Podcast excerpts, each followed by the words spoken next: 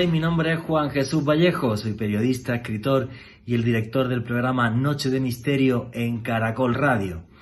En diciembre del año 2012, en la vereda de Guasimal, en Zarzal Valle, en el Valle del Cauca, en Colombia, sucedió lo imposible.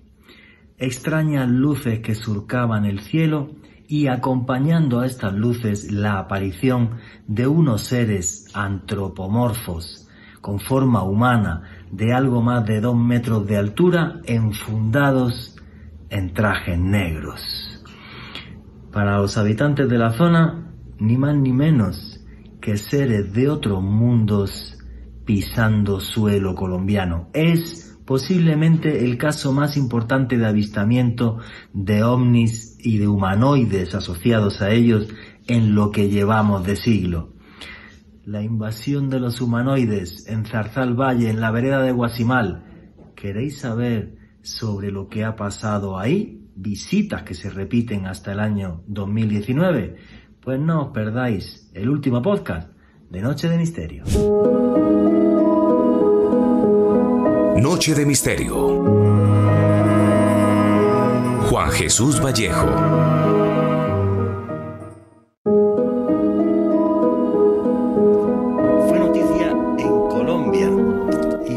Hace algo más de un año también un tema viral en YouTube. Una vereda olvidada del Valle del Cauca, en la que hace ya algo más de nueve años sucedió lo imposible. Extraños seres de más de dos metros, enfundados en trajes negros, se bajaron de luces que surcaban el cielo la vereda de Guasimal en Zarzal Valle. Un camino donde habita gente sencilla, paneleros, vio con sus propios ojos cómo seres de otros mundos llegaban aquí, a la tierra. Muchos escuchando estas palabras pensarán que todo esto no es más que una locura, que esto es imposible, que no puede ser cierto y he de, confesarles que yo también tuve dudas. Y tuve dudas hasta que me agarré un avión, un carro y me planté allí hace algunos años. Quiero confesarles una cosa. Pocas cosas le impactan a un periodista, también soy ser humano, como enfrentarse a lo que a todas luces debería ser imposible. Sé que muchos nunca me comprenderán, pero lo viví. Y como lo viví, así esta noche se lo voy a contar. No solo porque sea mi trabajo, sino que creo que es mi deber como periodista y a eso consagré mi vida.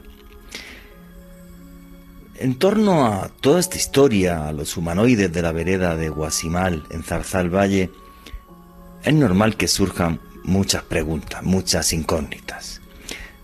Muchos de ustedes dirán, bueno, ¿y por qué eligen la vereda de Guasimal y no se plantan directamente en la Casa Blanca en Washington?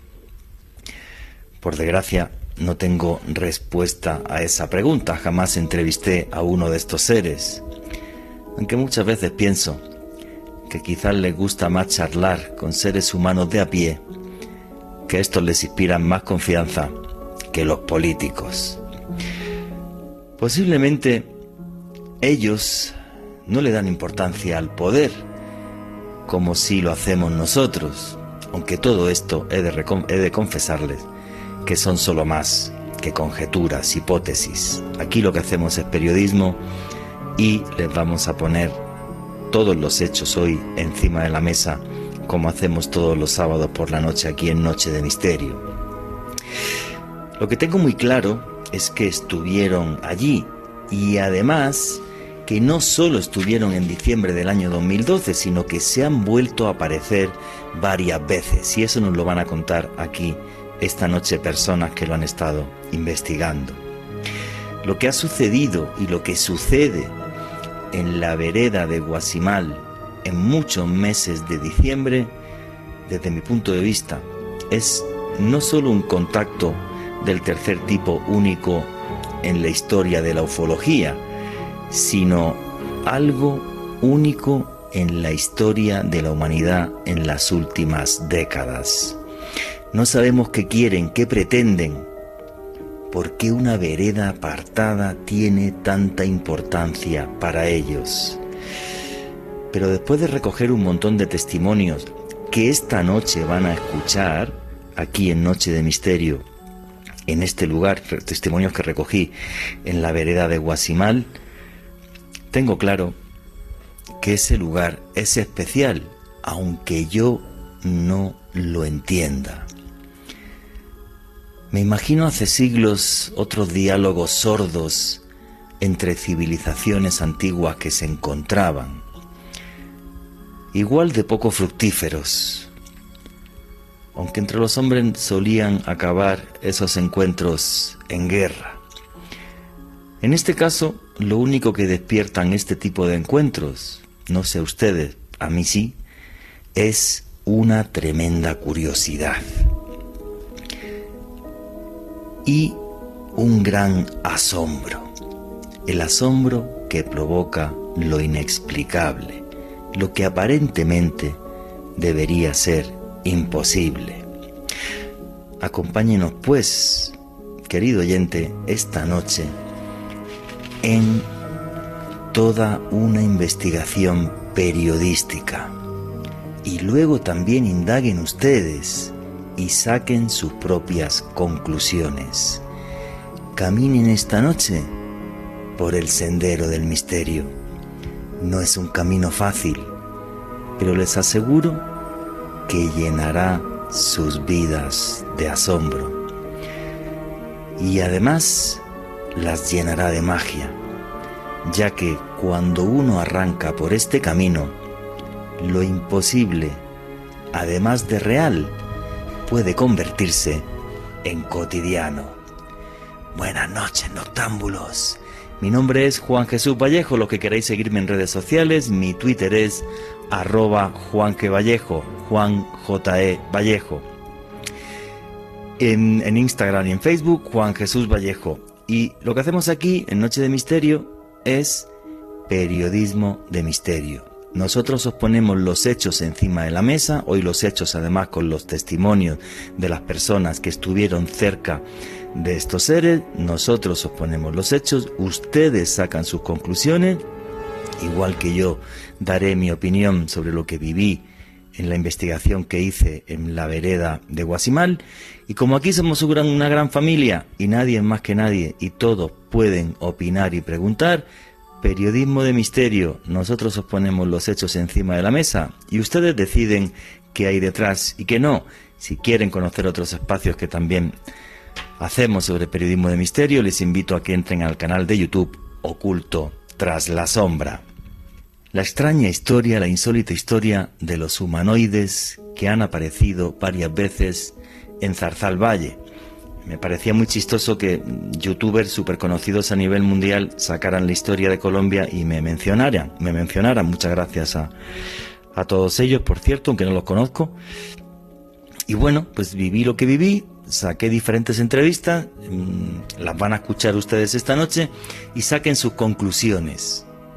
No sé qué pasa en ese lugar, pero estamos hablando del avistamiento ovni del tercer tipo con humanoides más importante a nivel mundial en las últimas décadas. Y esto sí lo he contrastado con periodistas de otros lugares del mundo. Los humanoides de la vereda de Guasimal, uno de los mayores enigmas que he enfrentado a lo largo de mi vida. Y vamos a arrancar ya el programa sin más dilación. Alejandro Bernal, buenas noches amigo, compañero, ¿cómo estás? Buenas noches Juan Jesús, un saludo para usted, para Vicky en los controles para nuestro invitado de esta noche, William Chávez, y desde luego para todos quienes nos escuchan en diferido a través de podcast en YouTube o Spotify. Estamos reunidos para hablar sobre uno de los casos, Juan Jesús, de tercer tipo más importantes del, del presente siglo a nivel mundial y ocurrió aquí en Colombia. Y en mi Twitter, arroba Ale Bernal Pres con doble S, les estaré compartiendo material sobre este caso. Sí, la verdad que es, es una historia fascinante. Yo la verdad que me gustaría volver a la vereda de Guasimal a volver a, entrevistar a un montón de testigos y el que es investigador y fue testigo de los hechos de lo que sucedió allí, no es ni más ni menos que mi buen amigo William Chávez, que creo que ya está conectado por ahí. William, amigo, compañero, buenas noches, ¿cómo estás? Eh, buenas noches, Juan. Buenas noches, Alejito, ¿cómo están? ¿Cómo les acabo de ir? Y buenas noches a todos mis amigos de todos los grupos que están hoy sintonizándonos en Caracol Radio, como es el, grupo OVNI Club 2021, mis amigos de contacto OVNI, Persemi Mundo, OVNI Colombia, Juan la Puerta de los Dioses, bueno, mucha gente está conectada el día de hoy para ir un testimonio y cada uno sacará su propia conclusión de algo fascinante que sigue sucediendo y que estamos por ver a la vereda de Guasimal, en el corregimiento de Guasimal, Zarzal, donde tuve la oportunidad de poder presenciar eh, este encuentro cercano de tercer tipo con, estas entidades eh, eh, aproximadamente entre unos 82 metros de estatura, en lo cual nos tomamos por el espacio de una semana entera haciendo una investigación de campo junto a mis compañeros en el año 2013 y siendo invitado a Óptica por otra vez en este 2021 a volver al mismo lugar ya que el fenómeno sigue apareciendo.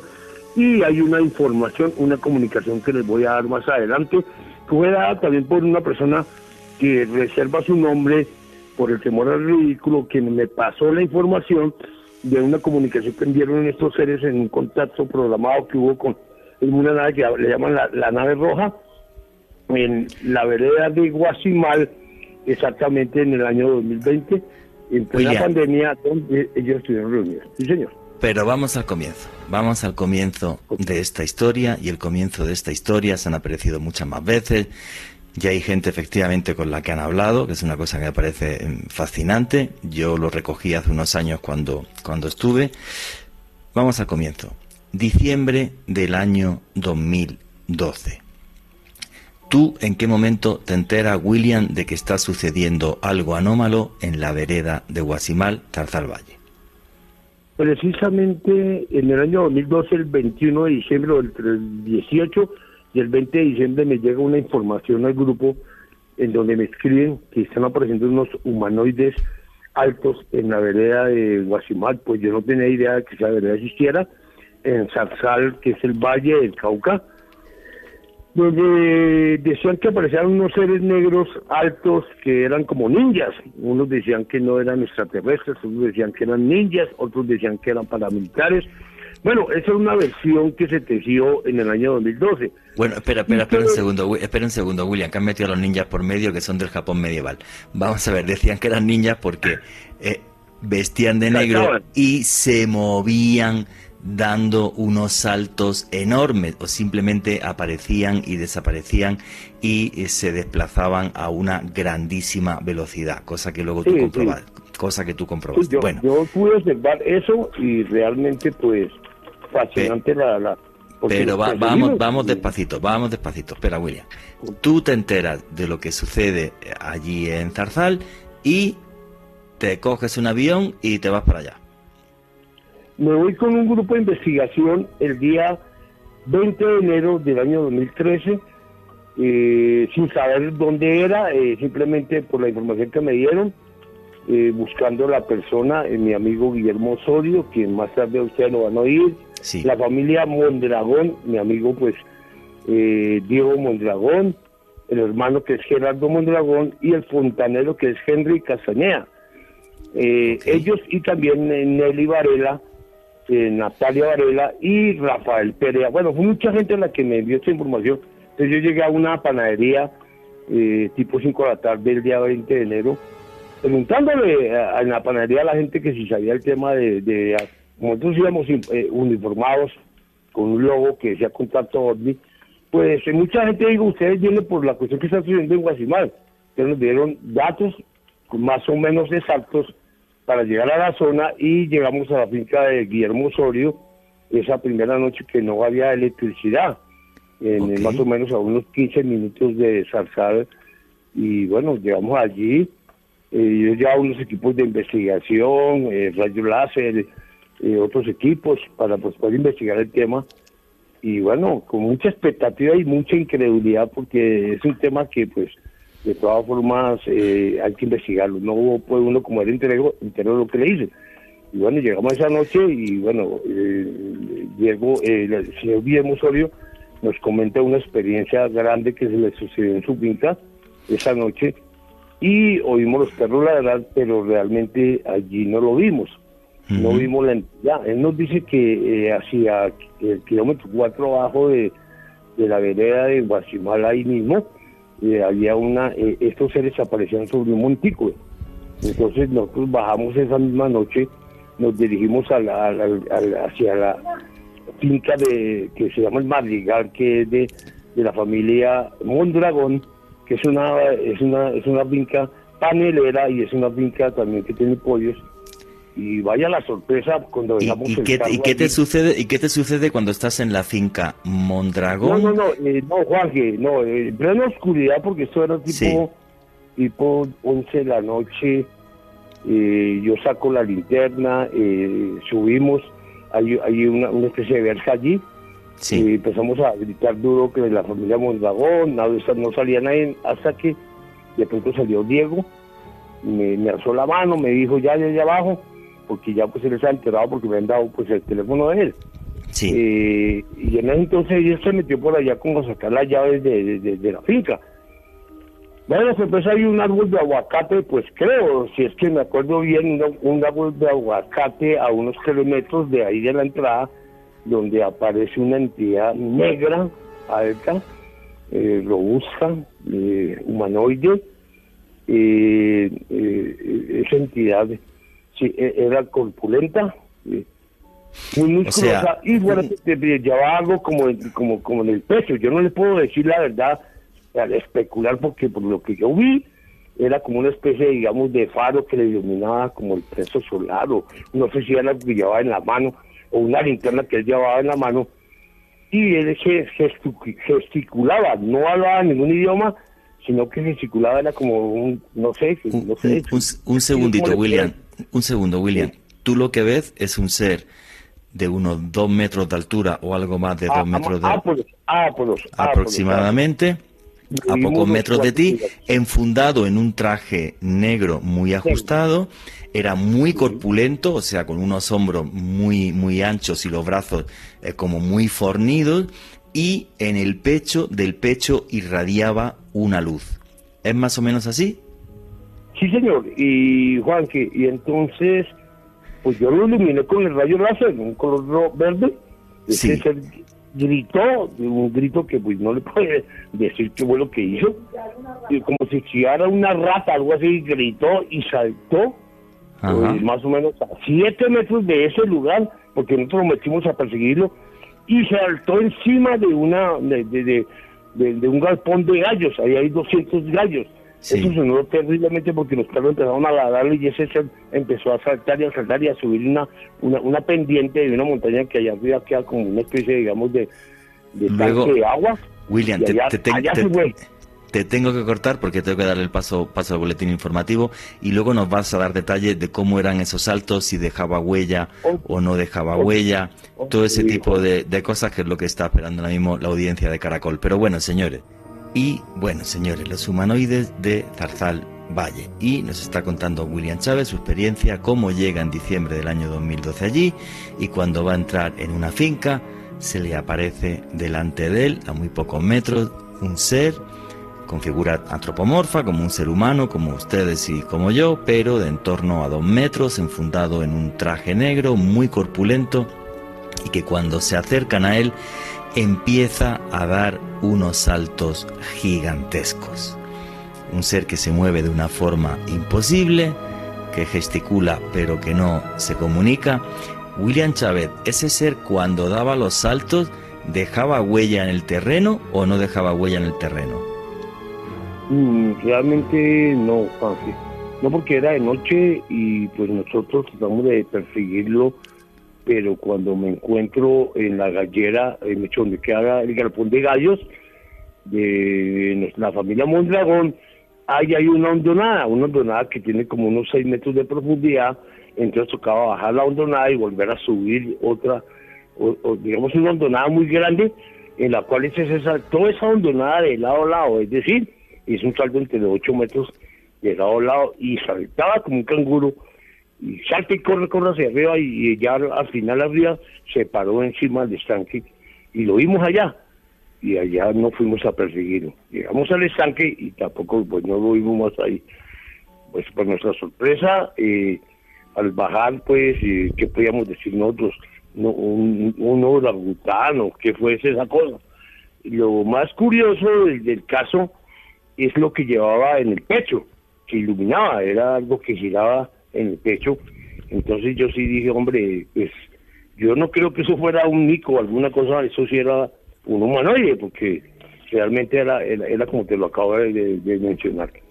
Oye, ¿y la huella, William? De, física no hubo, no quiero especular porque no hubo nada en ese momento, pero ahí sí, cuando eh, hablé con la familia Mondragón, ellos sí me contaron las experiencias que ellos tuvieron con ese ser unos días anteriormente y cómo ese ser se aparecía allí y los perros le ladraban.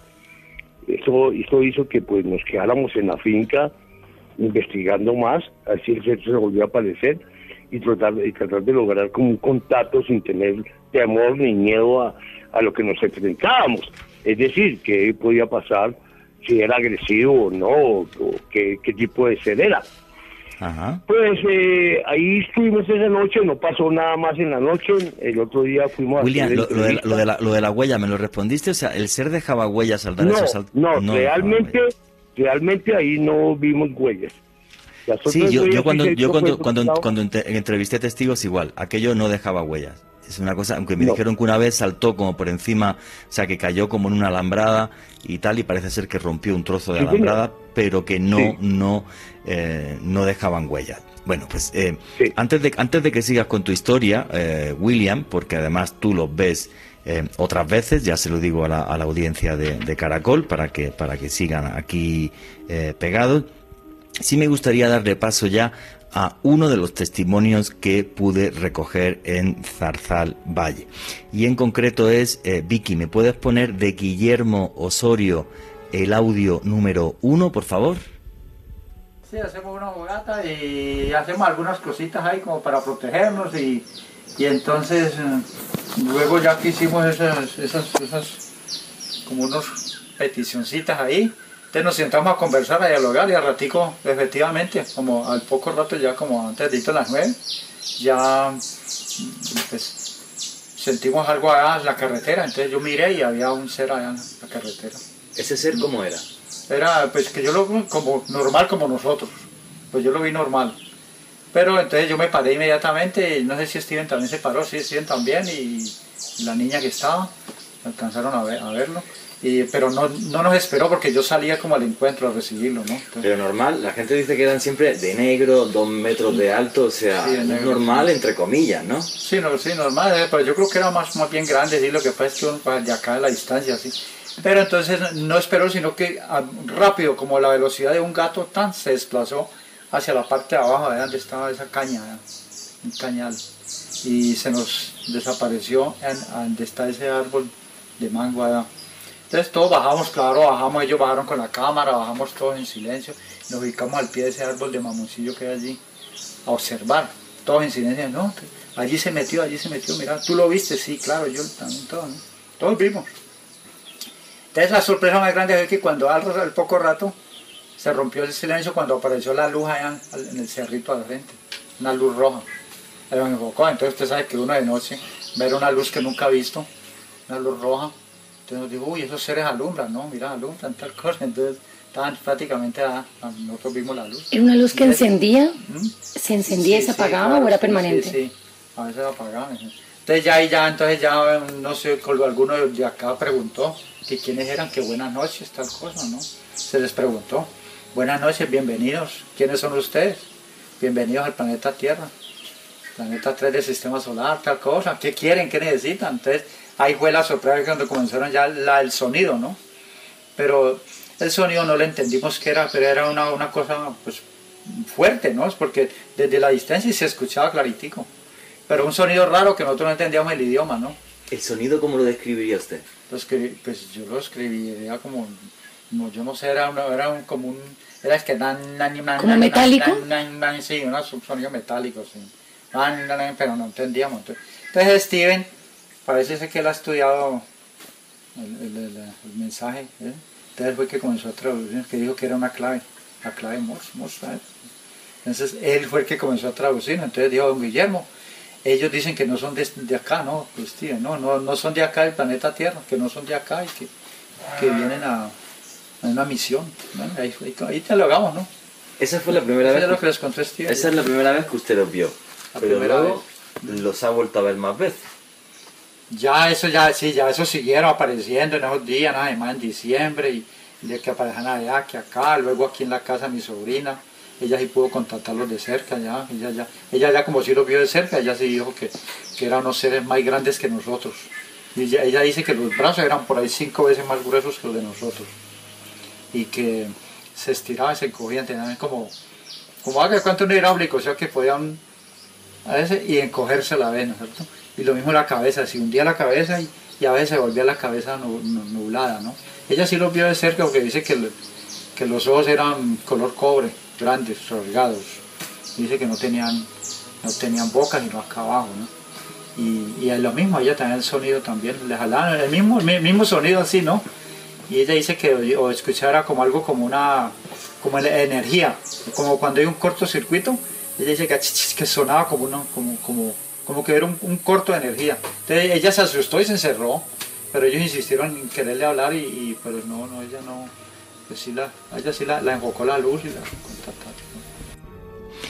Ahí tenemos la primera parte del testimonio de Guillermo Osorio, luego vais a, espero que de tiempo, porque como el, el, fútbol nos ha cortado un trozo de programa, a que escuchéis todo su testimonio, porque luego se vuelven a aparecer. En el año, en el año 2000, 2013, bueno, cuando yo investigué el año 2013, ya hay apariciones hasta el año 2019, porque esto es una historia que no para. William Chávez, estábamos escuchando el testimonio de Guillermo Osorio, que en cierta medida, o sea, bueno, en cierta medida no, o sea, realmente hace una descripción muy similar a la que haces tú eh, de estos seres. Eh, él, en, en, este caso el ser se aparece sin ningún tipo de luz en el, en el pecho. Otra gente comentó también de los testigos que he podido recopilar testimonios que le aparece una luz, pero como en la cintura, como si fuera una especie de, cinturón que da, que da luz. Pero, William, sigue contándonos tu experiencia. Estás, entras a esta finca, ves este ser que desaparece dando unos saltos gigantes y pasas la noche allí en la finca. Bueno, eh, Juan, eh, nosotros eh, lo que hacemos es recoger mucho, mucha información, eh, no solo en Sazán, sino en Guatemala. Entonces le preguntamos a Guillermo y él nos dice, nos empieza a dar nombres de personas que también lo han visto. Entonces nos fuimos de finca por finca a, pues, a, a preguntar a toda la gente. Y pues ahí conocimos a Nelly Varela, conocimos a la familia Perea, inclusive estuvimos en la finca de la familia Perea en mi campamento eh, dos días después de noche, donde divisamos unas luces rojas también, pero no lo vimos. Eh, al igual, al igual eh, de día, tuve la oportunidad como al tercer día de estar allí de ver de ver a este mismo ser pero ya más lejos sobre los montículos de la montaña de, de, de la finca de, de, los, de los hermanos Perea Ajá. Eh, esa es una finca panelera y entonces eh, allí eh, vimos cómo este ser corría de lado a lado eso pero eso eso es que eso eso eso se trataba entonces allí yo me fui con un amigo de la fuerza aérea este señor no creía nada muy escéptico, dijo, no, yo voy a mirar qué es, y él sale corriendo a buscar a ese ser. Yo me le fui detrás, pues claro que casi no, no puedo casi alcanzarlo. Llegamos a montículo y resulta que también lo mismo, hay otra, una especie como abandonada grande, por la cual él saltó al otro lado, ¿sí? Después vimos también como una especie, digamos, de avionetas que estaban en la zona volando, pero no te puedo decir qué, qué más era. Eh, eso sucedió esa noche. Después nos fuimos para la finca eh, no, un condominio donde hay una piscina, donde nos comenta el dueño de la piscina, que es la familia Rodríguez, donde nos cuenta que el día 25 de diciembre del año 2012 eh, habían 60 personas reunidas y vieron vieron cómo el segundo piso de la casa habían dos señores parados, vestidos de negro, y que entonces esta gente estaba tomando licor, bañándose en la piscina, en un partido de fútbol ahí en una finca grande, cuando de pronto, eso está en el canal de YouTube mío, ahí lo pueden mirar, ahí pueden mirar mis videos, que lo coloqué en el año 2013, donde colocó todos esos ¿Cómo, ¿Cómo, se llama, ¿Cómo se llama tu canal de YouTube, William? Porque yo ese video visto es espectacular. es William Chávez, Contacto OVNI, William Chávez, que el canal OVNIS, ahí pueden ver OVNIS eh, Colombia Zarzal 2013. Eso sí, hay como y, y, y, es un, y es un, y es un, y es un, videos pequeñitos, porque pues esos videos fueron y otros que traté de subir me los borraron. Bueno, eh, un, segundo, un, segundo, William, un segundo, un segundo. En ese vídeo, lo que va a ver, la, tú tienes un vídeo en tu canal de YouTube donde lo que va a poder ver la gente es un vídeo que tiene cientos de miles de visitas, va a poder ver la gente un pequeño reportaje que hace eh, precisamente es eh, Steven López Cardona, hace un pequeño reportaje porque es de las primeras ah, personas que va allí a investigar y entonces va a encontrar un montón de testimonios y va a poder ver y escuchar los paralelismos que hay en este caso. Es que ese vídeo es muy interesante y yo desde aquí se lo recomiendo a toda la audiencia de Caracol Radio. William, faltan dos minutitos para eh, que lleguemos al, al fin de, de, este primer bloque del, del, programa, ¿vale? Entonces, oye, tú vas a hacer dentro de muy poco un evento, comenta tu número de teléfono y tus redes sociales por si alguien se quiere, se quiere apuntar a él.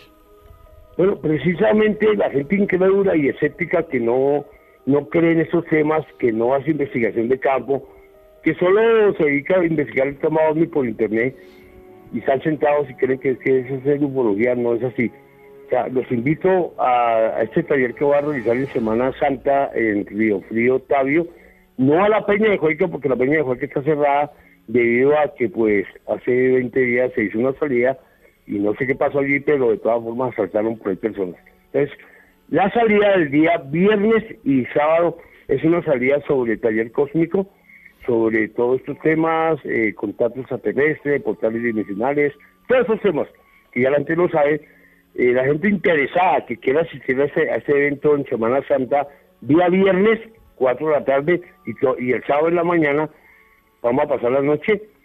Eh, me pueden escribir a mi WhatsApp, redes sociales, a mi WhatsApp 317 471-1868, volví lo repito, WhatsApp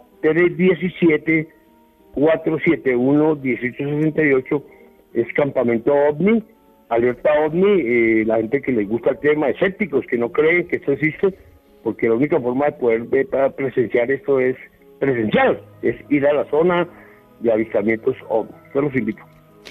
Muy bien, William, muchísimas muchísimas gracias por la información para toda la gente que se quiera que se quiera que se quiera apuntar.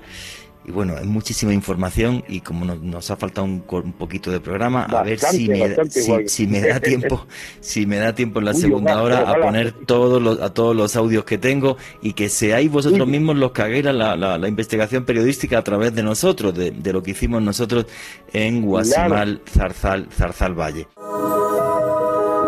Continuamos con Noche de Misterio.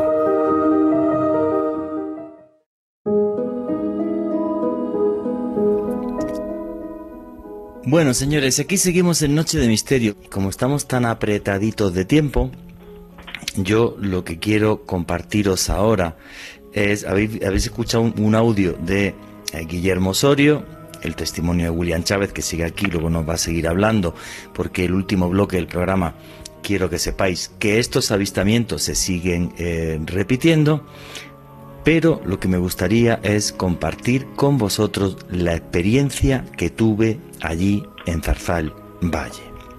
Entrevisté a Guillermo Osorio y también entrevisté a Steven López Cardona, que tuvieron ese mismo avistamiento. Steven López Cardona entrevistó a muchísima gente y hizo el reportaje.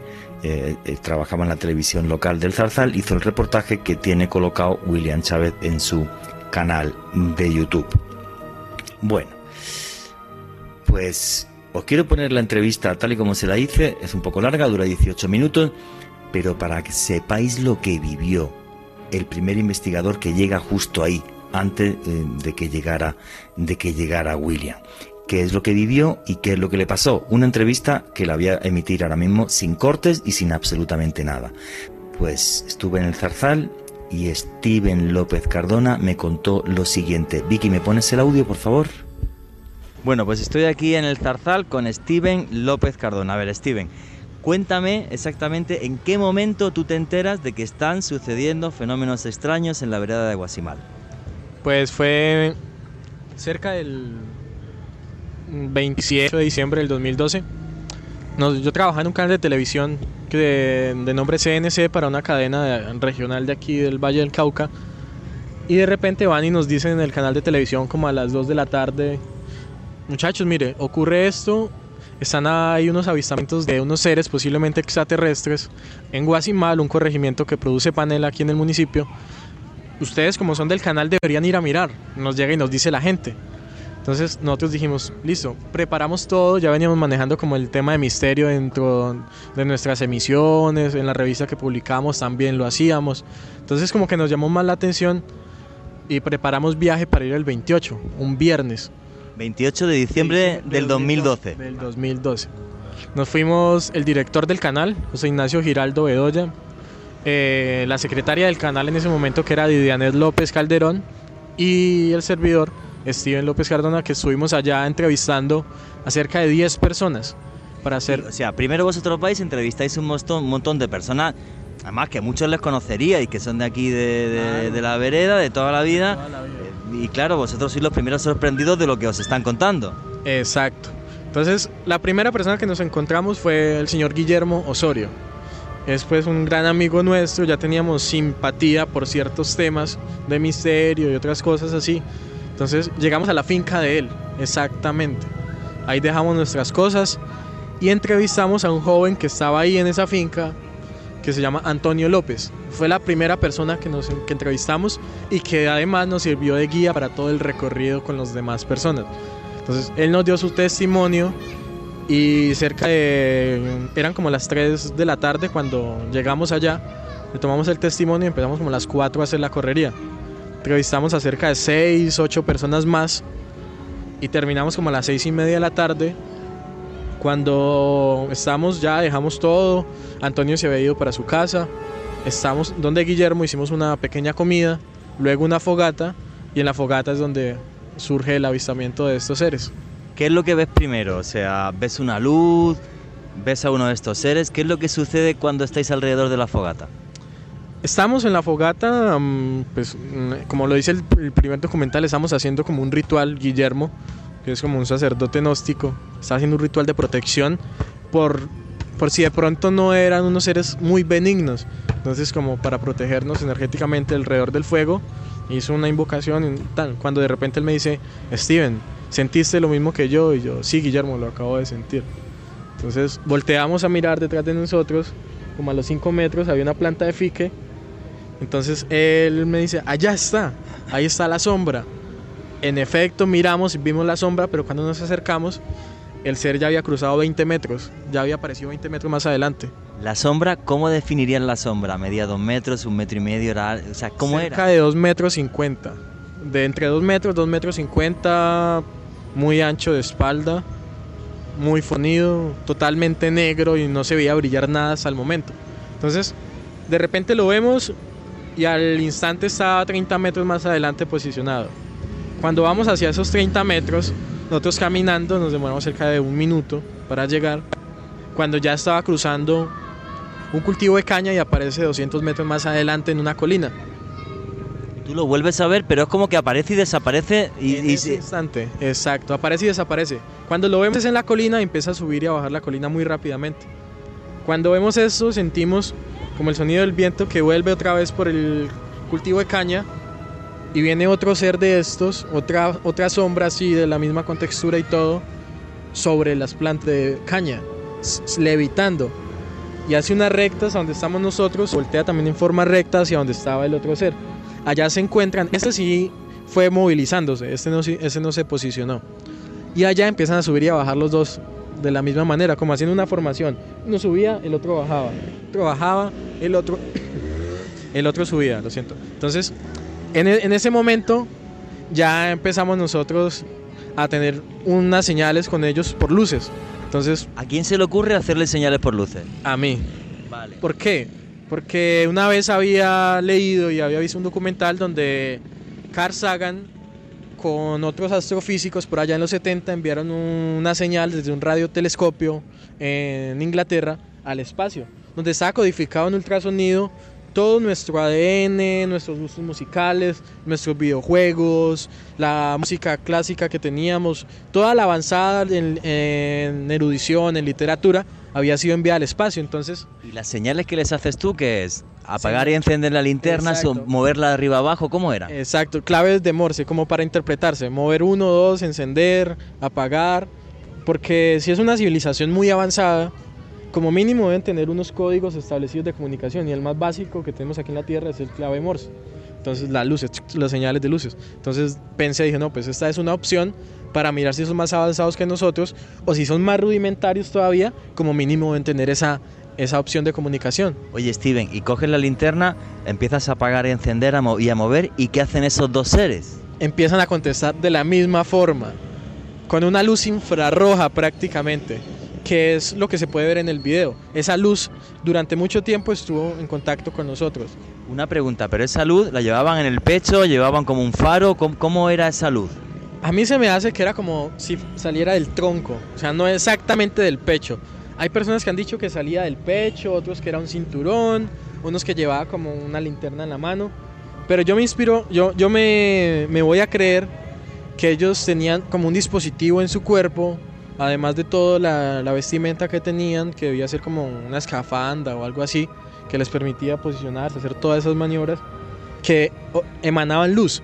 Entonces la luz está a medio cuerpo, porque ya uno de los jóvenes que entrevistamos, el mismo Antonio López, nos había dicho que en un momento se habían quitado un cinturón que traían puesto en una finca donde habían llegado incluso la policía, lo habían puesto en, un estacón y con esa luz inmovilizaron a los policías. Los policías se inhibieron de pasar e ir a buscarlos a los extraterrestres con esa luz unos días antes que nosotros fuéramos. O sea, llegaron a paralizar a agentes del orden público con una luz que llevaban en la cintura. Exacto, porque es que estaban en un lugar, en una finca, de, un lugar de recreación, y había mucha gente, entonces la gente se asustó. Llamó a la policía y la policía llegó como muy hostil. Entonces ellos pusieron ese, e- ese en un estacón, como en un separador de cercos, y los policías dijeron, no sé si se inhibirían por la luz o por el decir, no, de pronto es un dispositivo que nos puede agredir, no, no pasemos allá. Lo cierto es que los policías no avanzaron, ellos saltaron un precipicio como de 30 metros abajo y se desaparecieron en ese momento. Increíble. Entonces, Steven, tú empiezas a, a hacerles señales de, de luz a estos seres y ellos las replican, las repiten exactamente, Exactamente. igual que tú. ¿Cuánto tiempo estás haciéndoles Esas señales? Cerca de 3-4 minutos en esas señales. Luego ya empezamos a hacer unas señales más, más complejas, como a preguntarle si son de aquí, de este planeta, o a qué vienen, por ejemplo. Y nos dijeron que no eran de este planeta, que venían en son de paz y a hacer unos estudios. No nos dijeron más al dijeron, respecto. pero En- en- con la luz. Con la luz. Pero en código Morse, ¿tú sabes código Morse o cómo? Sé un muy levemente código Morse, por eso se me ocurrió hacerle luces. Sin embargo, la mayoría de todo esto, de los, de los mensajes, además de la interpretación de las luces, yo las percibía como si fuera un mensaje telepático, O sea, ¿escuchabas como una voz en tu mente o a la medida que ha- hacían las luces. una voz masculina, femenina, grave? ¿Cómo la Yo diría definirías? Que como cuando uno está en- conversando con uno mismo, como una voz así que uno no, no sabe si es masculino o femenino, pero sabe que está ahí dentro y que esa voz le dice esto, lo otro. Entonces, como esa parte. ¿Y qué te decía esa voz, Steven? ¿Qué nos decían, por ejemplo? Que venían en son de paz, que no nos preocupáramos, que no eran de este planeta, que estaban haciendo unos estudios y que se iban a quedar por un largo tiempo. Cuando les preguntamos que de dónde eran, llegan unas personas en una cabalgata de aquí, porque eso de día era día de fiesta, viernes y todo esto. Entonces llegaron ebrios, llegaron borrachos allá. Y vamos, que subamos, que queremos verlos, cómo son, que venga, es que ya están aquí los del canal, esto, que vamos a verlos con ellos. Entonces nos dijeron inmediatamente, no suban, no, no, no, no. Nos decían por claves de luz, no, no. Siempre decían que no después de eso, no, no, no, no, no. Y se quedaron en esa. Luego percibí también que dijeron, no, no suban, por favor, no suban. ¿Y al final desaparecieron o cómo? Desapareció la luz, sin embargo fue muy extraño. Porque Guillermo dice, esperen muchachos, yo voy a hacer algo. Yo voy a hacer un conjuro. Eso está grabado incluso en el audio de nuestro documental. Y apenas él hace un cambio de manos y lanza el conjuro, inmediatamente la luz desaparece. Hasta ahí llegó el contacto.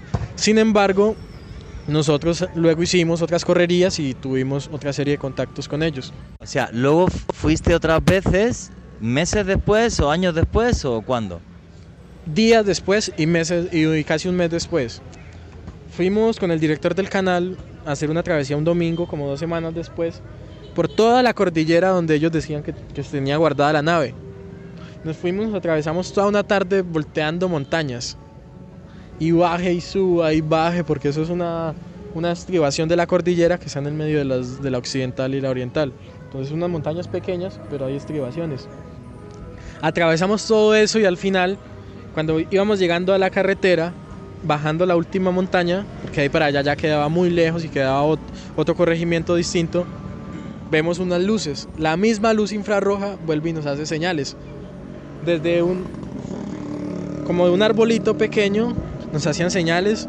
Era, no, era, era noche otra vez. No, era 6 de la tarde más o menos, noche día, estaba entre oscuro claro. Como en diciembre pues por aquí es más claro que día, entonces estaba un poco claro todavía. Sin embargo, logramos percibir la luz infrarroja que volvió y nos hizo algunas señales. ¿Pero llegaste a ver los seres otra vez o no? Solamente en luz. momento no, solo la luz. Entonces eso se quedó ahí, nos fuimos el director y yo, volvimos, eh, tomamos un carro y nos vinimos para acá para Zarzal de nuevo, seguimos con nuestro cuento y dos semanas después de eso, es decir, cuatro semanas después del primer contacto, volvimos a ver si teníamos otro contacto en Meo. Ya esta vez ya fuimos con equipos nocturnos y todo sin embargo, durante mucho tiempo todo fue muy tranquilo, demasiado tranquilo. Estaba muy vacío la ciudad porque en, un pueblo cercano había unas ferias. Entonces todo el mundo se va, cuando hay ferias de aquí, se van para allá, de allá se vienen para acá. Entonces la ciudad quedó sola. Aprovechamos eso y nos fuimos. Dejamos el canal en emisión y todo. Nos fuimos a acampar con dos amigos. Uno que practica Reiki y un aprendiz de él. Entonces acampamos. Cuando como a las doce y media de la noche vemos es que estaba, había bajado el, director del canal, que es un señor de edad como de 60 años, José Ignacio Giraldo, con nuestro amigo, un amigo Gonzalo. Él bajó, bajaron, estaban hablando ellos por allá otra cosa, cuando yo me quedé con el aprendiz de mi amigo ahí, cuando vemos es que empiezan las luces, unas luces sobre nosotros, como si nosotros estuviéramos aquí y a 30, 40 metros arriba estuviera una nave. ¿A luces de qué color? ¿Cómo se luces movían? rojas y azules y se movían cíclicamente como en un círculo. Hacían ese movimiento. Entonces yo bajo y le digo, José Ignacio, José Ignacio, ¿estás viendo lo que ocurre? me dice, sí. Yo, saca la cámara. Me dice, no, este momento deberíamos guardarlo para nosotros. Y sí, lo disfrutamos cerca de tres minutos. La, la nave iba alrededor de nosotros, bailaba, volvía, se iba, se apagaba, volvía a aparecer. Cerca de tres minutos fue eso. Fue eso. E incluso personas que estaban en Roldanillo, en esas ferias que había, nos dijeron, sí, nosotros vimos esas luces. Oye, Steven, ¿cuánto tiempo duraron las apariciones? Esto comienza en diciembre del año 2012 y que tú sepas aquí que vives en el Zarzal y además que haces labores periodísticas, ¿cuánto tiempo duró? ¿Meses? ¿Más de un año? ¿Cuánto?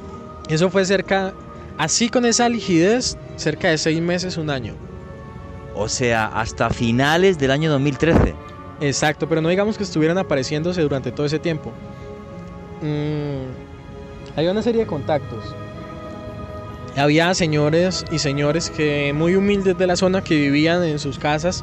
Incluso había una, persona que vivía sola en cerca del acueducto de esa región, del tanque donde distribuyen el agua. Y él decía que él hablaba con ellos, que ellos le decían cosas, que ellos incluso llegaban y lo cuidaban a él ahí. Y otras personas decían, sí, ya los hemos visto y todo. Sin... Perdona, había gente en la que se metían en su casa y cuidaban a personas humanas. Exacto. Y caminaban alrededor de las fincas, solamente pedían agua, no, no maltrataban ni los árboles ni los animales, nunca se robaron una fruta, nunca dañaron una planta. El agua ni siquiera dicen que se la tomaban, sino como que la, alguien fue detrás de ellos cuando les ofreció agua y vio que una parte del agua estaba en la raíz de un árbol y tenía como unas sabias verdes. No sé qué estarían haciendo, si, habían botado todo el agua o si se tomaron una parte y la otra la dejaron en la raíz del árbol. Que nadie llegó a tocarlo físicamente, sino que les dejaban el agua como en el suelo y la cogían o cómo. Exacto. Aunque sí hubo una persona que dice, una señora creo que de nombre Doris, que también sale en el documental que ya dice que tuvo un contacto muy cercano con ellos, que incluso llegaron a pasarle un artefacto que ellos tenían. Aunque esa parte sí yo no, nunca la comprendí muy bien, sé que si eran unos extraterrestres de una tecnología mucho más avanzada que la nuestra, ¿para qué le iban a regalar una navaja a la señora que era de origen chino? O sea, la navaja de origen chino. No tenía lógica. Sin embargo, pues aceptamos esa versión dentro de la investigación periodística como uno de, de los factores que conllevaban a que en efecto hubiera contacto. Sí, que el fenómeno ovni además es muy difícil de explicar. Todo lo absurdo, todo lo increíble, todo lo fantástico pasa y yo todavía, ¿no? Acabamos de llegar aquí al, al Zarzal, no está en la vereda de Guasimal, pero me imagino que son agricultores, gente sencilla, que ninguno se ha inventado ninguna historia, sino que lo han vivido, lo habéis visto mucha gente. Eh, oye, una pregunta, ¿y ¿Qué opinas de lo que viviste y de lo que, y de lo que viste? Porque me imagino que sería una, una, una, conmoción aquí en el Zarzal, pero también para ti como ser humano y como periodista, ¿qué, ¿qué significa, Steven? Pues para mí significa la confirmación de muchas cosas. Primero porque ya veníamos manejando este tema dentro de nuestro trabajo periodístico y además como convicción personal siempre he tenido esa inquietud, ¿no?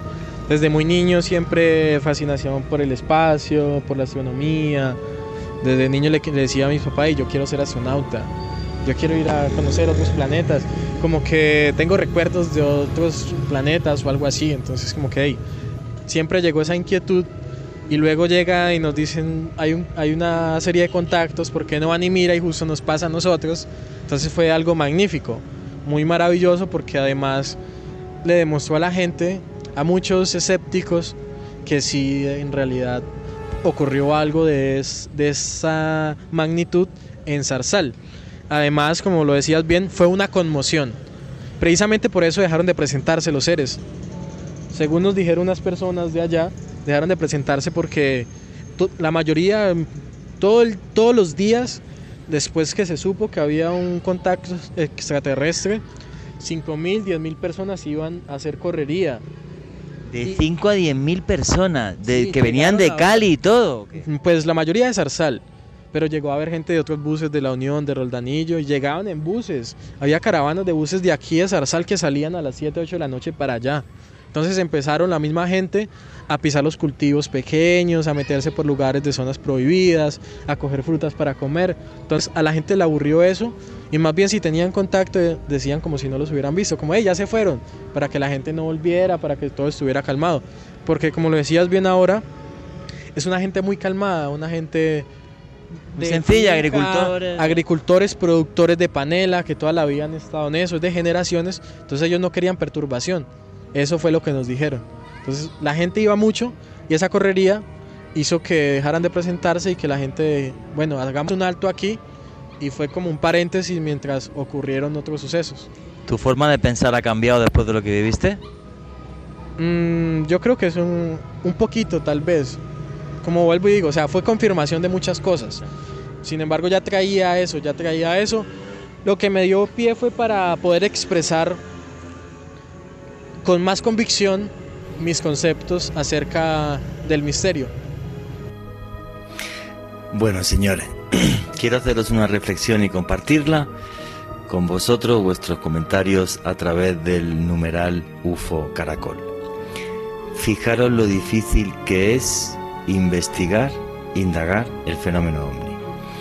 Fijaros qué cantidad de detalles hay diferentes entre unos testimonios y otros entre el de Guillermo Osorio, que estaba con Steven López eh, aquella noche, el de William Chávez, Unos describen los seres de dos metros y medio, otros de dos metros, que si lleva una luz en la mano, que si la lleva en el pecho. Este chico sabe algo de código Morse e intenta comunicarse eh, con ellos a través del código Morse y de repente dice que empieza a escuchar como una voz en su cabeza. Y esta es la reflexión que os quiero compartir, luego ahondo más de, en ella porque ya mismo llega el boletín deportivo, es, es una experiencia tan fuerte y envuelta en tal cantidad de circunstancias, es de noche, un ser vestido de negro tal, que el que aparezcan detalles tan diferentes y tan distintos entre un testimonio y otro, no le quita validez al caso. Simplemente es una experiencia tan fuerte que impacta a los testigos de forma distinta. Cada uno además con sus creencias, el que cree súper en el misterio, el que ha leído de masonería y de repente pues hace un ritual para que, para que em, eso no te afecte. ¿Qué pensáis de esto a través del numeral UFO Caracol? Porque cuando te sucede como periodista, con sinceridad, yo cuando estoy como periodista metido en una investigación así, estoy como un niño de 5 años, ¿no? Porque, porque estoy ante, delante de lo imposible. Y sé que me va a costar mucho luego, pues como tengo ahora mismo un micrófono en la mano, me están escuchando 200.000 personas. Pero me toca echar para adelante y decir, voy a hacer o voy a intentar que la audiencia comprenda que esto es muy farragoso de investigar muy complicado. Esa gente se está enfrentando ante algo de lo que no tiene memoria. No es fácil de interpretar, por eso cada uno lo interpreta, lo codifica de una forma tan diferente. Esa es la, reflexión que, os quiero hacer. Eh, puse además la entrevista de Steven López sin ningún corte, en sentido de venga, pues como, como, como, como la recogí en, en Zarzal.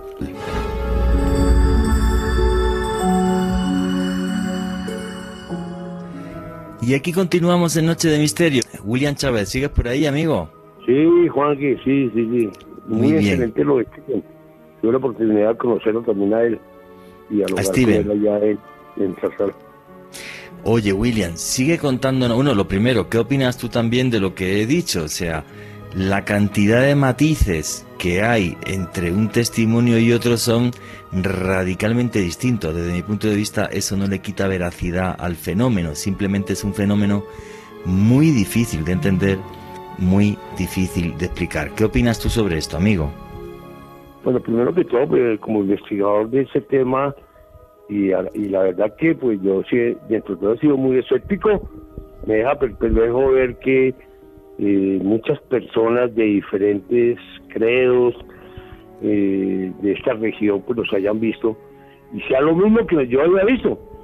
Y lo más importante de todo esto es que es que se siguen apareciendo y que y que hay gente que quiere pues hablar de del tema y comentar el por qué y para qué están allí, el por qué aparecieron y cuáles son los objetivos claros del tema de estos seres allí en esa zona. Lo más importante, como lo decía Steven, es que le contestaron y no es una, una raza agresiva. Al principio nosotros, bueno, dentro de todo usted sabe que, eh, Jorge, que, que, hay mucha especulación en el tema de los reptilianos, en el tema de las razas regresivas, de seres extraterrestres, todo eso. Sí. Y, y, unos dicen que son de luz, de amorosos, pero bueno, eh, más que de especular del tema, lo que lo más importante es que hay una información de que estos seres no son agresivos porque realmente sí sí no hay un comportamiento negativo de ellos por parte de esta raza en, torno de lo que ha pasado a la fecha. Sí, y, el, y otro de los más importantes es que hay, una, hay una mm. comunicación. Sí, Juan. No, el tema ahí, William, es el siguiente, o sea, mm, pues yo como director de este programa me toca ir aclarando a la gente que no se sorprendan de esa diferencia de matices en los testimonios, igual que hay diferencias entre todos los testigos, porque cada ser humano es completamente distinto y todos tenemos, digamos, un nivel de percepción, un nivel cultural, un tal, y entonces intentas asimilar la experiencia como se puede. No es el fenómeno ovni algo nada fácil de investigar. Y todos esos matices no le quitan veracidad a eh, los hechos que suceden allí. Lo que pasa además, William, que no da tiempo a poner todos los audios, ni muchísimo menos, es que luego cuando esto se... No, es que una cantidad de material brutal, no, no da tiempo. Eh, eh, haremos otro programa sobre humanoides y tal y meteré lo que no he podido meter. Lo, que, lo que no, no he podido meter en este programa. Bueno, a lo que voy además es que cuando luego estos seres comienzan a hablar y comienzan a dar mensajes, mucha gente no va a creer en esto. Porque eso en la ufología pasaba en los años 80 y demás, y historia, lo de los mensajes y los contactados y todo esto, pero la gente, como ha habido tanto fraude en eso, ya no lo cree. El caso es que estos seres luego dieron ciertos mensajes que son relativamente curiosos. Sí, yo tengo uno por acá. vamos, a ver, vamos a ver si luego, no, no es que no va a dar tiempo, faltan 20 minutos para terminar el programa, no va a dar tiempo a, ponerlo. Y que la gente juzgue, ¿vale? Yo lo, lo que intento es, digamos, entre comillas, como experto en el tema, intentar traducirle a la gente toda la información que estamos dando aquí. Alejandro Bernal, quería comentar algo dices, digamos que esto es normal cuando se hace una investigación ovni en campo. bueno, te, digo, una cosa, no es normal tener de un mismo avistamiento tantos testigos como hay en el Zarzal. Eso no me ha pasado en mi vida. Tú tienes, como si te vas a Nopsa o a la Peña de Huayca, 100 testigos de avistamiento ovni. Perfecto pero en tan pocos días con avistamiento de humanoides y que te lo relaten, yo no conozco un lugar del mundo, ni un caso similar. O sea, nada que pueda comparar. Increíble. Sí, claro. O sea, tú tienes un montón de testimonios y tal, pero tienes un montón de testimonios, por ejemplo, en Ruan, Zimbabue, que mm, no sé cuántas decenas de niños ven... Efectivamente, ven que aparece una nave, o por ejemplo, si te vas al caso Boronez en Ucrania y tal. Pero así en ningún lugar del mundo que yo conozca. Por eso es tan difícil digerir esa información. Sí, es que hay que tener en cuenta eso, lo complicado que es relacionar un tema tan complejo como el avistamiento de estas criaturas, pero yo quería hacerle una consulta a William aprovechando que está en línea. William, tú que tuviste la oportunidad de verlos, de estar en el sitio en enero del año 2013, ¿interactuaste con ellos o únicamente tuviste ese avistamiento? Eh, tuve que estar ocho días, porque, bueno, todos los días no los vi, pero sí el último, el penúltimo día, eh, ya estaba cansado, tenía cosas que hacer, de volverme, todo eso, ya pues los recursos se habían acabado. Y ya el último día eh, dije, me voy a empezar a peinar la montaña, así como lo hizo Steven, lo mismo. Entonces me fui para la montaña y logré volver a observarlos ya los vi más cerca de estos seres. Pero de día, y vaya la sorpresa que estos seres se querían acercar. Pero eh, no puedo especular que yo haya tenido una comunicación física, es decir, que haya hablado con ellos, que ellos eh, me hayan dicho algún mensaje, no, nada de eso. ¿Por qué razón? Porque pues simplemente de pronto por el temor, no sé si de ellos o mío, también al acercarme o algo, no lo permitían porque es que, vuelvo y digo, la rapidez de esos seres era muy tenaz. Saltaban y saltaban y, bueno, y sí gesticulaban, y eran varios, eran dos, tres, cuatro. Yo incluso le decía a Miriam, le decía, Miriam, pero vea, mire, es que estamos locos o qué, y saltaban y saltaban, y todos los veíamos, hasta el mismo Guillermo decía, oiga, sí, vean cómo saltan allá en, sobre la montaña de día. Y así siguieron apareciendo eh, hasta que pues ya uno se cansa de ver eso y dice, no, pues yo lo que voy a hacer es que voy a traer un equipo de televisión acá a que lo filme. William, una, una, pregunta. Cuando los viste de día, ¿notaste algún matiz distinto en ellos o no? Dos metros, enfundados en un traje negro, no se les veía la cara, lo mismo. No, vuelvo y te digo, yo, yo en serio, Juan, yo pensé que eran chinipases. en serio, porque eran como topes, eran para, pues para mí eran topes porque pues no eran tan humanos como nosotros, que Dios un ser camina, eh, se mueve y todo esto, te mira, pero es que ellos se paraban de una forma, si, era, si eran humanos, pero eh, se encorvaban y ¡pam! hacían el salto de una y uno pensaba que era un metro, ¿cuál metro? Uno iba a mirar y que va, ahí, ahí habían 20, 50 metros de profundidad, entonces ¿cómo hacían para saltar de una roca a otra roca? Lo Y los gritos, eso sí, eso sí sonaban gritos ahí.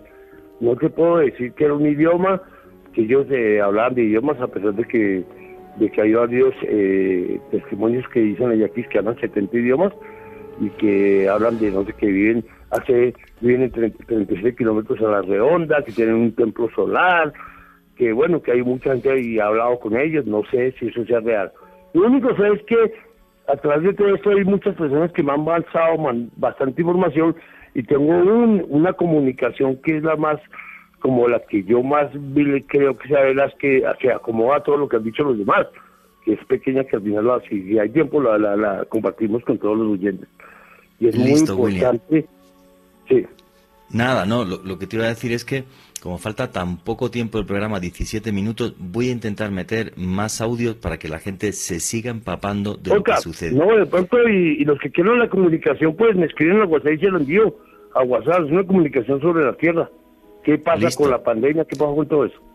Listo, no, yo, bueno, yo ahora también comentaré lo que, lo que, lo que pude indagar sobre, sobre esto. Bueno, pues eso fue en el año 2012, pero se vuelven a, aparecer. En el 2019. Y, bueno, en el 2013, varios años. Vamos a poner cómo fue esa segunda aparición al siguiente año. Eh, Vicky, ponme por favor el audio número 2 de Guillermo Osorio otras personas de la vereda llegaron a hablar y dicen que les pedían agua. ¿Qué sucedió? Sí, con otras personas, aquí, aquí en la parte de Sí, ellos también lo vieron de cerca al vecino Ramiro Varela. Ellos mm, estaban trabajando, sacando panelas precisamente a las 11 de la noche. También los apareció el mismo ser también.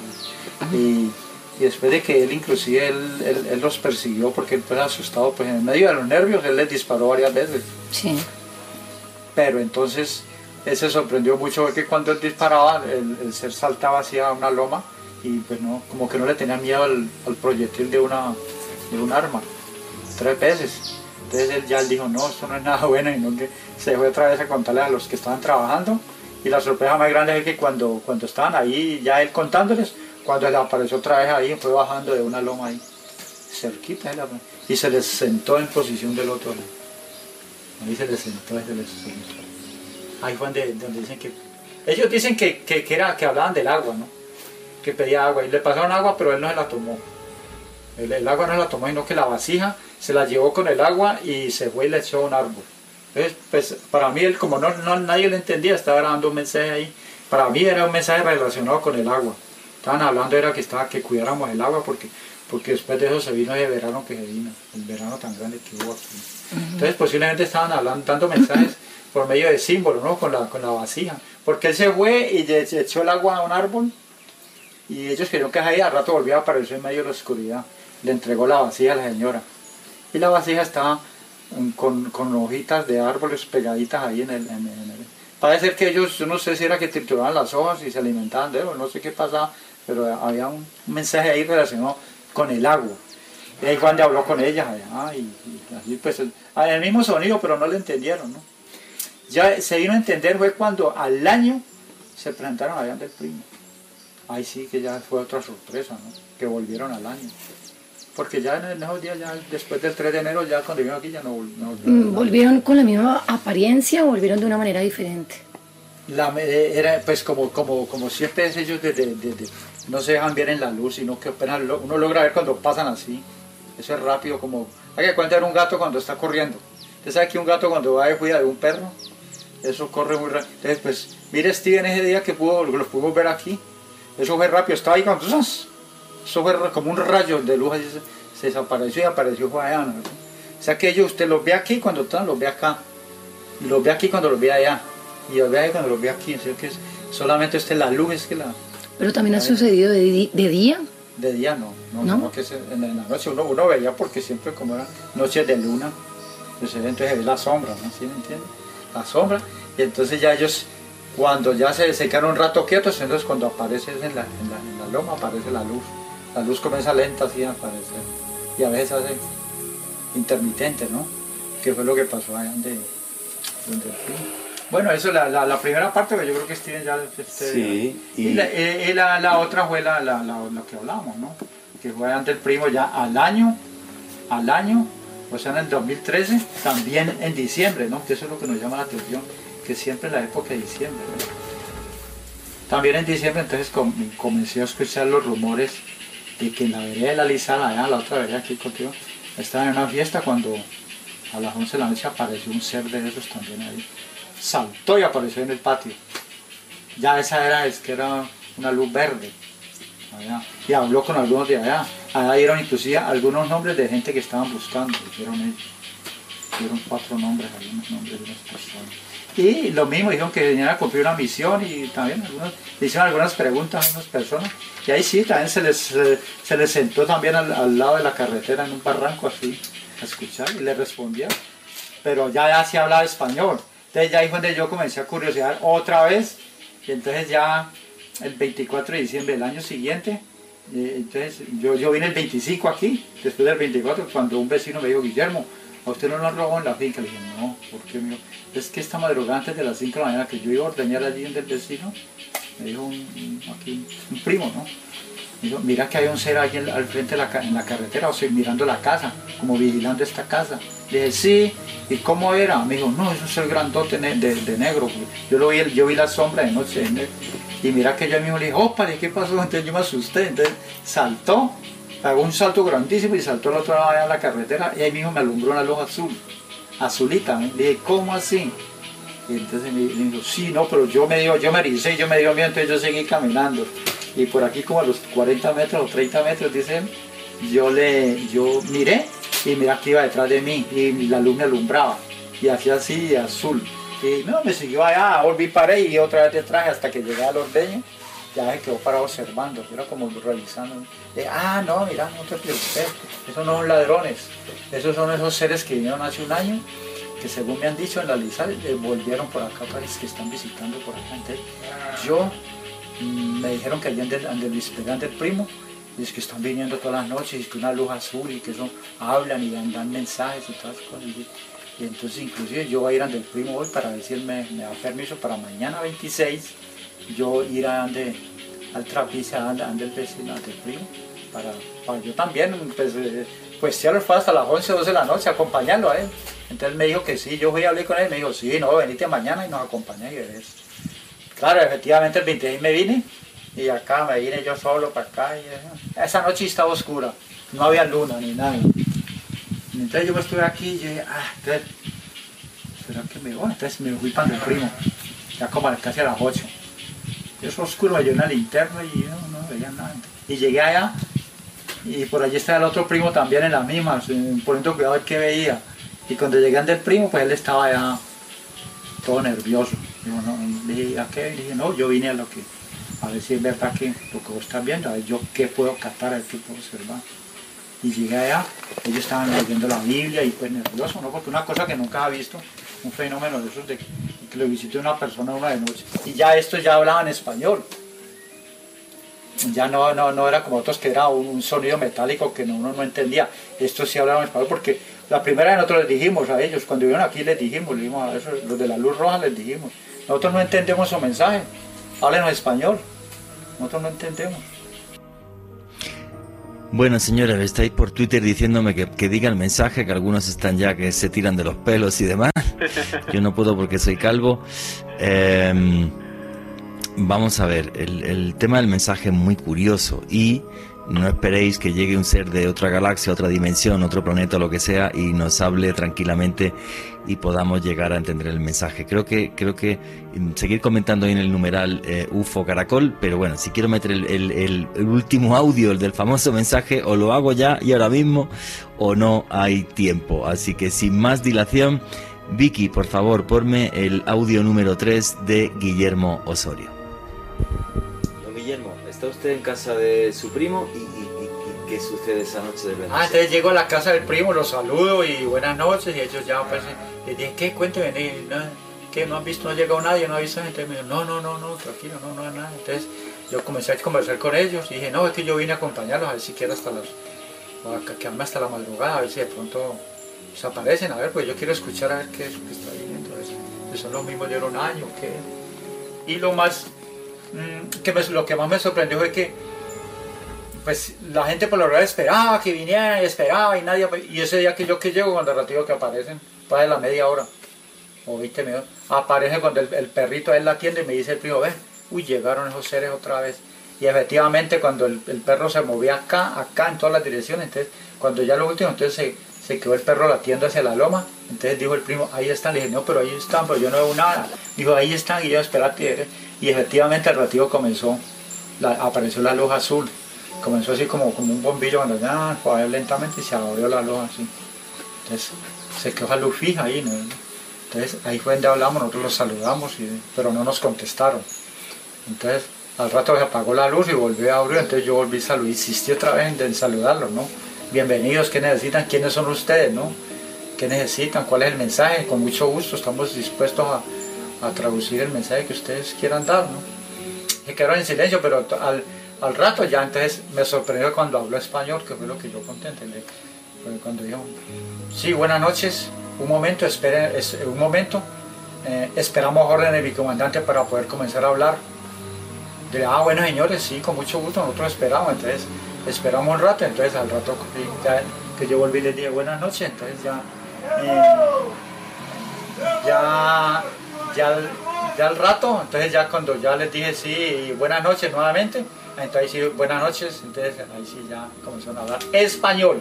Ese timbre de voz. Puro y clarito. Pero ese timbre de voz, ¿lo definiría usted como una voz humana normal o no? ¿O era una voz como metálica o que le sonaba distinto? Era, era una voz normal tirando a, muy precisa, muy correcta, a un español muy correcto, muy preciso. No era, pues, no tenía dialecto de bayuno, ni de costeño, ni de cubano, ni argentino, ni nada de eso. Era un español pues, que, que es normal, pero muy claro. Y la voz muy, una voz que se escuchaba muy clarito desde la distancia. Estaba más o menos a 20 metros de distancia y se, muy clarito se escuchaba. Ahí fue ya antes, ya si yo les pregunté quiénes son ustedes, de dónde vienen. Entonces dijeron, venimos de Andrómeda. Y, a qué vienen? Dijo, queremos, estamos haciendo una misión. ¿Cuál misión? Dijo, estamos protegiendo esta zona. Dije, ¿por qué? Dijo, porque necesitamos cuidar una semilla. Dije, ¿cuál semilla? Necesitamos que estaban cuidando una semilla, pero mm, se referían a seres humanos, o sea, a personas. Y ¿dónde están entonces ustedes aquí? Digo, estamos en todo lo que tiene vida. Entonces, ah, entonces en los árboles, y digo, correcto, en los árboles, en el viento, en todo lo que tiene vida. Podemos estar allí. Y dije, ¿y dónde están, dónde ustedes, eh, dónde, dónde están ubicados? Dijo, en toda parte. Dijo, nunca nos hemos ido, hemos, tiempo, hemos estado aquí cuidando de esta zona, estamos protegiéndolos. Entonces ahí siguió el diálogo, pues, el diálogo yo, entonces yo les dije antes, les, los saludé con, un saludo, con el saludo, y listo. Y, se siguió el diálogo, un diálogo largo, bastante largo ahí de, de qué era lo que ellos... Bueno, señores, justito, justito. Venimos a buscar la semilla.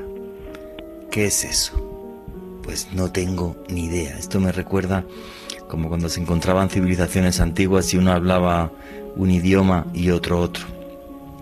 Vienen a recoger muestras de ADN de diferentes especies del planeta Tierra y se lo llevan pensando que esto un día se va a terminar o incluso que es pronto. Son capaces de viajar además en el espacio y en el tiempo y saben lo que va a suceder dentro de unos años. Con sinceridad, todo son hipótesis todo son conjeturas. No tengo ni idea de realmente qué nos quieren decir con eso de estamos aquí para cuidar la semilla. Sí he intentado, aunque tenía muy poco tiempo, poneros todos los audios para que pudierais no comprender esto, que es incomprensible, pero sí para que tuvierais información sobre los hechos, sobre lo que sucedió aunque sobre esos hechos no comprendamos, no seamos capaces de llegar a un final coherente. Y eso es lo escurridizo, la magia y lo difícil de investigar, de hacer periodismo de misterio. William Chávez, amigo, tienes un minutito ahí para despedirte, contar a la gente tus conclusiones y, tus redes sociales para que te puedan seguir. Eh, bueno, Jorge, muchas gracias Jorge por la invitación, igual que Alejito, a todos los oyentes de Caracol Radio. Conclusiones. No nos crean tanto, hay que ir a investigar. Eh, lo que ustedes acabaron de oír es el testimonio de mucha gente que observaron algo insólito, que no solo sucede en Colombia, sino en muchas partes del mundo, pero aquí nos tocó. Entonces los invito a que seamos investigadores de campo. Que abramos los ojos porque todos estamos ocupados con los problemas que tenemos. Eso es lo que queremos. Y más que todo el que es investigador del tema, el que le gusta el tema del misterio, que quiere realmente recuperar el misterio en Colombia y las zonas de contacto, los invito. En la próxima semana tengo el encuentro OVNI, Semana Santa, Viernes Santo 2 eh, de abril y Sábado Santo.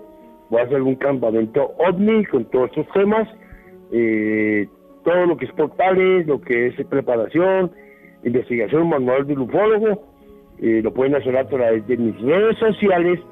En el WhatsApp me pueden escribir, les envío el mensaje mañana porque no lo he transcrito, lo tengo yo a puño letra que me lo dio, me lo dio la persona, eh, donde lo, voy a transcribir para que ustedes lo tengan, el mensaje, que es muy claro, me lo envió también, y entonces eh, ese mensaje eh, los que quieran creer sobre el mensaje, mañana se lo envío a todos por WhatsApp con lo de la salida de campo. A WhatsApp 17 471 1868. Me pueden escribir en mi Twitter a William Odney, en Instagram como William Odney, William Chávez Ariza o Artiza, Facebook como William Chávez Artiza y el canal de YouTube. Y feliz noche para todos, muchas gracias. Espero que todos duerman, nunca hemos estado solos. Muchas gracias, William. Alejandro Bernal, 30 segunditos. Juanje, invitar a los oyentes a nuestros especiales de Semana Santa este jueves y Viernes Santo de 5 a 6 de la tarde y en Bogotá estoy haciendo eventos presenciales sobre misterio con Juan Jesús Vallejo y Esteban Cruz. Toda la información en mi Twitter, arroba con doble S. Muchas gracias. Muchísimas gracias y bueno señores, faltan unos segunditos. Qué difícil es investigar lo inexplicable. No piensen que es coherente, no piensen que es fácil, no piensen que es tan sencillo. Y más el encuentro entre una civilización y otra que ni siquiera es de este planeta. Reflexionen sobre todo esto y no dejen de investigar, no dejen de avanzar por ese sendero del misterio que está repleto de vez en cuando de ciertos baches y también nos puede dar muchas sorpresas. Y nunca, nunca olviden que vivimos en un mundo mágico porque está repleto de misterio.